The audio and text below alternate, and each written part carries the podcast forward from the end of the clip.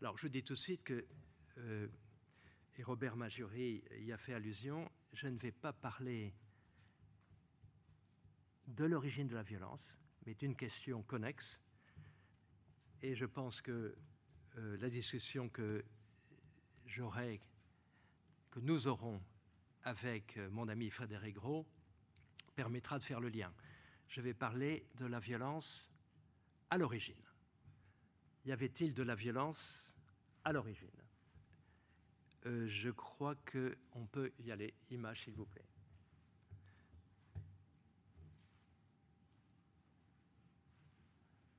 Voilà. Y avait-il de la violence à l'origine? Alors, qu'est-ce que c'est que l'origine? On peut remonter à euh, Abel et Caïn. On peut même remonter, après tout, à Adam et Ève. Euh, mais ce n'est pas dans ce sens que je l'entends. Euh, je vais me limiter à quelque chose de relativement récent dans l'histoire de l'humanité, qui est la naissance des civilisations urbaines. Et je vais m'intéresser à la plus ancienne connue à ce jour, qui est celle de euh, Çatalhöyük en Anatolie centrale. Je travaille depuis quatre ans avec un de mes collègues de Stanford, qui est un archéologue britannique. Son nom est Ian Hodder, H-O-D-D-E-R. Je vais montrer son nom dans un instant. Euh, ce sera une question importante. J'avais prévu une slide, mais comme on a très peu de temps, euh, sur Rousseau et la distinction entre originel et originaire. Hein. Moi, je vais m'intéresser à l'originel, au fait. Bon, voici euh, une représentation de la Turquie. Et deux sites m'intéressent en particulier. Çatalhöyük, euh, qui est tout près de la troisième ville de Turquie, qui est Konya, qui est une ville connue des touristes en particulier, car c'est là que le soufisme est né les derviches tourneurs, etc. Et vous voyez Çatalhöyük est à 60 km à peu près de Konya. Euh, et un autre site qui est, vous voyez, Göbekli Tepe, ici, euh, je ne sais plus si ça... Ah, voilà, Göbekli Tepe. Très près du point triple, très dangereux aujourd'hui. La violence aujourd'hui, elle est là, euh, entre la Syrie, l'Irak et la Turquie. Mais je commence par Çatalhöyük. Voici mon collègue de Stanford, Ian Hodder, qui doit avoir une petite euh, soixantaine d'années et qui, depuis 25 ans, euh, travaille sur les fouilles de Çatalhöyük. Euh, la question qui se pose aux archéologues, je vous rappelle d'ailleurs que le mot archéologie veut dire étymologiquement le discours rationnel, logos, sur l'origine, arché. Euh, euh, la question qui se pose d'abord à des archéologues comme Ian Hodder, c'est celle de la sédentarisation. Comment se fait-il que ces gens qui étaient des nomades, chasseurs-cueilleurs, un jour décidèrent, si c'est vraiment une, décision, de se poser quelque part Bon, c'est la première question. Euh, jusqu'à il y a un certain nombre d'années, on pensait que la réponse était d'ordre économique, technologique, voire politique, l'agriculture. Or, l'agriculture est née bien après. La réponse aujourd'hui couramment admise, c'est que ces gens se sont posés pour des raisons religieuses, pour pouvoir euh, participer et organiser des rituels et des rituels sacrificiels à grande échelle. Donc, sédentarisation, religion, la violence maintenant. Jan Oder n'a pas découvert le site de Çatalhöyük. C'est en 1965 un autre euh, archéologue britannique qui s'appelait James Mellart qui a découvert ce site, euh, a découvert des choses absolument extraordinaires au sujet de ce site que je vais montrer, en particulier des peintures murales, etc. Euh, James Mellart a rencontré sur le site de Çatalhöyük cette statue qu'on trouve un peu partout au Moyen-Orient, il faut bien dire, et qu'on appelle en général la déesse de la maternité. Bon il en a inféré, peut-être rapidement, que cette société était un matriarcat, et donc, le et donc évidemment est sans doute de trop, une société pacifique. Euh, et cette hypothèse était confirmée par le fait qu'on trouvait très peu de traces de violence euh, dans Achataluyuk. Euh, Jan Hodder, après 25 ans de recherche, aboutit à une conclusion exactement opposée. C'était une société extrêmement violente, mais qui avait réussi à tenir sa violence en échec grâce aux religieux. Voici des images du site d'aujourd'hui, d'exploration. Bon, je vous montre tout ça très vite parce qu'on a très peu de temps. Euh, voici, ceci est la reproduction d'une pièce qui existe dans chaque maison de Châtelluyuk. Et ce qui est intéressant, c'est de voir les cornes de cet animal qui était sans doute un auroch, un auroch qui n'existe plus, qui est l'ancêtre du, euh, taureau. Euh, voici une reconstitution de ce qu'était Châtelluyuk. Euh, alors, c'est absolument extraordinaire. C'est une ville qui, au maximum, avait de l'ordre de 10 000 habitants, euh, où les maisons n'avaient ni porte ni fenêtre. Il n'y avait pas de rue, il n'y avait pas d'espace public. Les maisons étaient collées les unes aux autres. Alors, pour un philosophe, évidemment, sans porte ni fenêtre, ça fait penser à Leibniz. Enfin, bon, mais on peut passer là-dessus.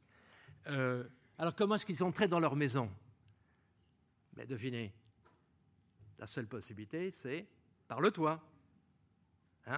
Hein et, euh, voici la, Enfin, bon, ceci le montre déjà. Vous voyez qu'ils marchaient sur le toit et ils descendaient chez eux par euh, des trous. Donc, voici la reproduction d'une des maisons euh, avec l'échelle et la pièce centrale avec, avec des, donc toujours des aurochs, des bêtes à cornes, disons. Des bêtes à cornes. Ça peut être des cervidés, ça peut être des taureaux.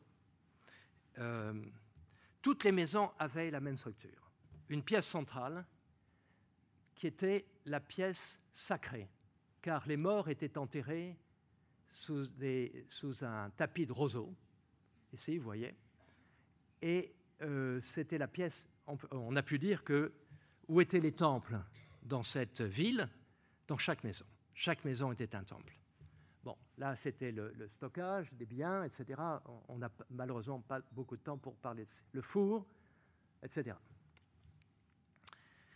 Euh, selon Ian Hodder, après 25 ans de recherche, le régime politique de cette société était caractérisé par ce qu'il appelait un aggressive egalitarianism, égalitarisme agressif. Tout ce qui dépassait, on coupait. Euh, une autre manière de dire la chose, c'est que cette société était dominée par l'envie. Sur la pièce principale, la pièce sacrée, pour chaque maison, n'est-ce pas, on trouve ses mains. Alors, en fait, c'est la main droite qui est appuyée comme ça contre le mur. Voilà. Euh, il y a un trou au milieu de la main, c'est évidemment la place de la paume. Alors, on a envie de dire, puisque dans les sociétés traditionnelles paysannes, l'envie existe, on sait bien qu'elle existe, et on s'en protège par le mauvais œil. Alors on a envie de dire, eh bien, le, cercle, c'est la place de l'œil. Bon. Mais en fait, quand vous vous baladez au Moyen-Orient aujourd'hui, ou en Afrique du Nord, en Palestine, en Israël, vous trouvez partout cette main avec un œil au milieu.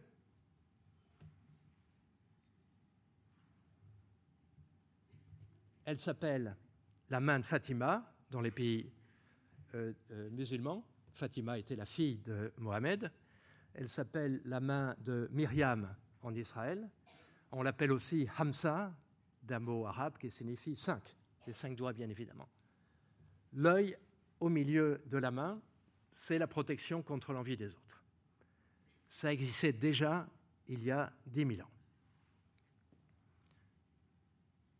Alors je dis un mot de l'autre site maintenant, car vous pourriez me dire, voici une présentation moderne de Hamza, euh, du site de Göbekli Tepe. Vous pouvez me dire si ces gens se sont un jour arrêtés, ces, nomades chasseurs-cueilleurs, pour pratiquer à grande échelle des rituels sacrificiels, ben, c'est qu'ils pratiquaient déjà ces rituels sacrificiels. Bien sûr, ce n'est pas eux qui ont inventé ce genre de religion. Et effectivement, il existe un site je vous les ai montré euh, son lieu tout à l'heure. La ville d'Urfa, Gaziantep est juste à côté. Gaziantep, c'est là que tous les, tous les trafics entre ISIS, euh, les Kurdes, les Turcs, euh, etc., les Syriens ont lieu. Extrêmement dangereux. Ce site est 2500 ans plus âgé, plus ancien que, que et il est à 3000 km à peu près. Euh, euh, ce site est exploré par les Allemands cette fois-ci.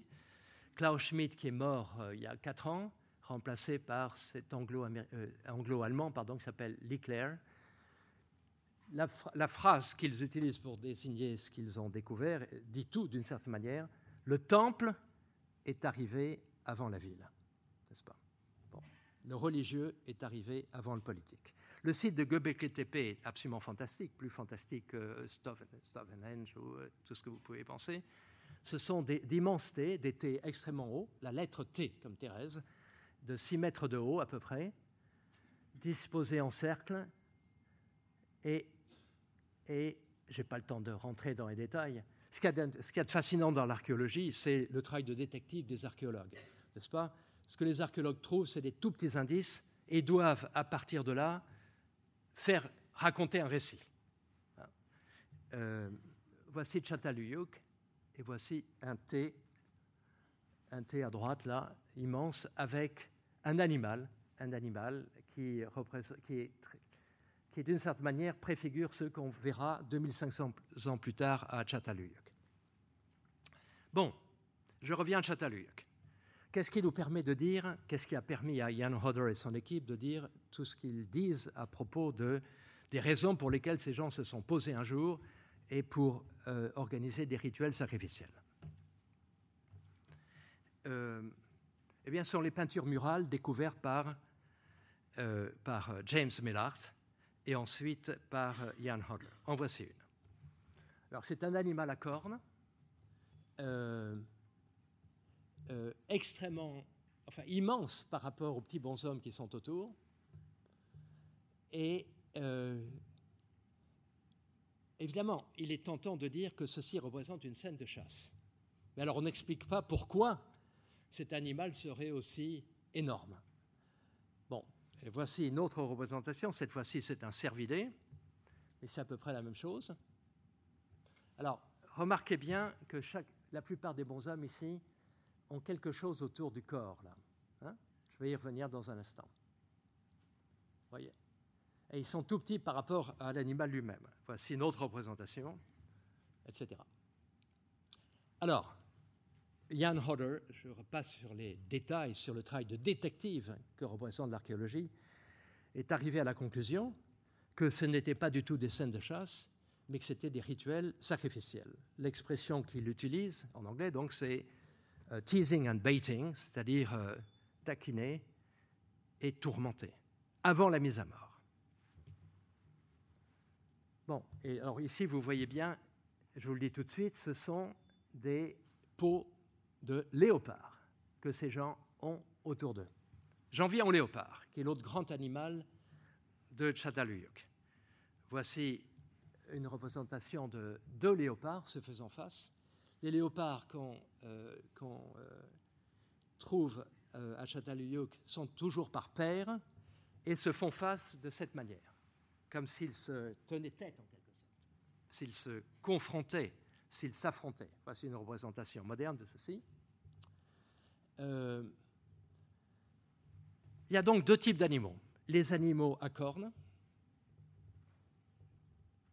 qui sont des animaux sacrificiels.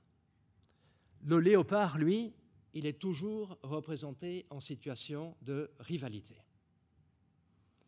Alors l'hypothèse de Jan Hodder, c'est qu'il y a deux formes de violence à l'origine.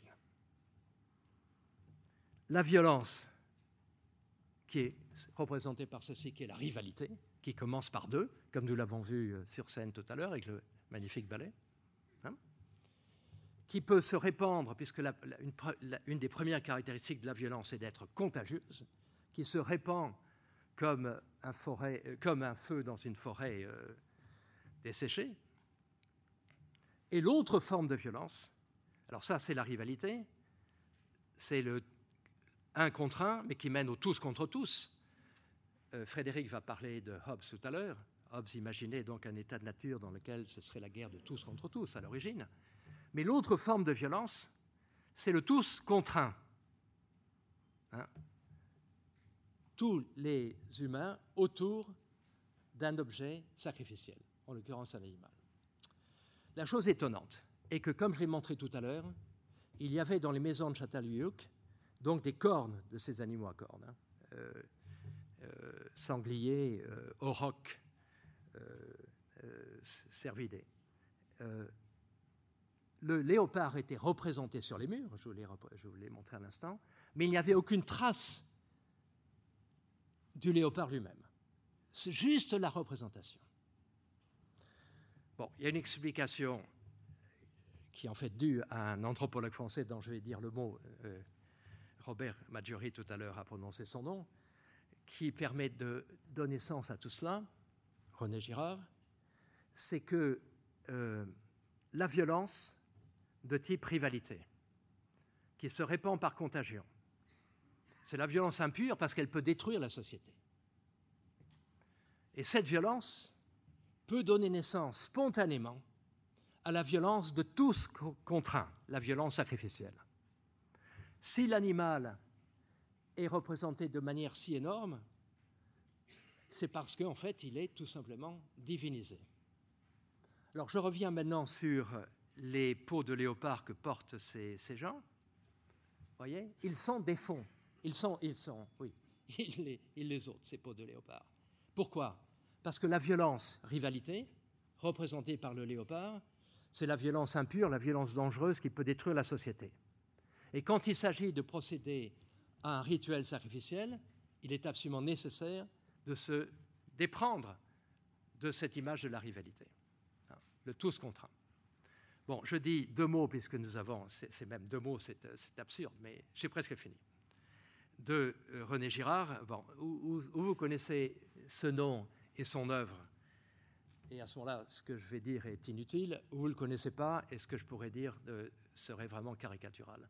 Donc, je veux simplement dire que euh, euh, Girard, au cœur de, son anthropologie de la violence et du sacré, imagine dans une société sans État, un état de nature, si vous voulez.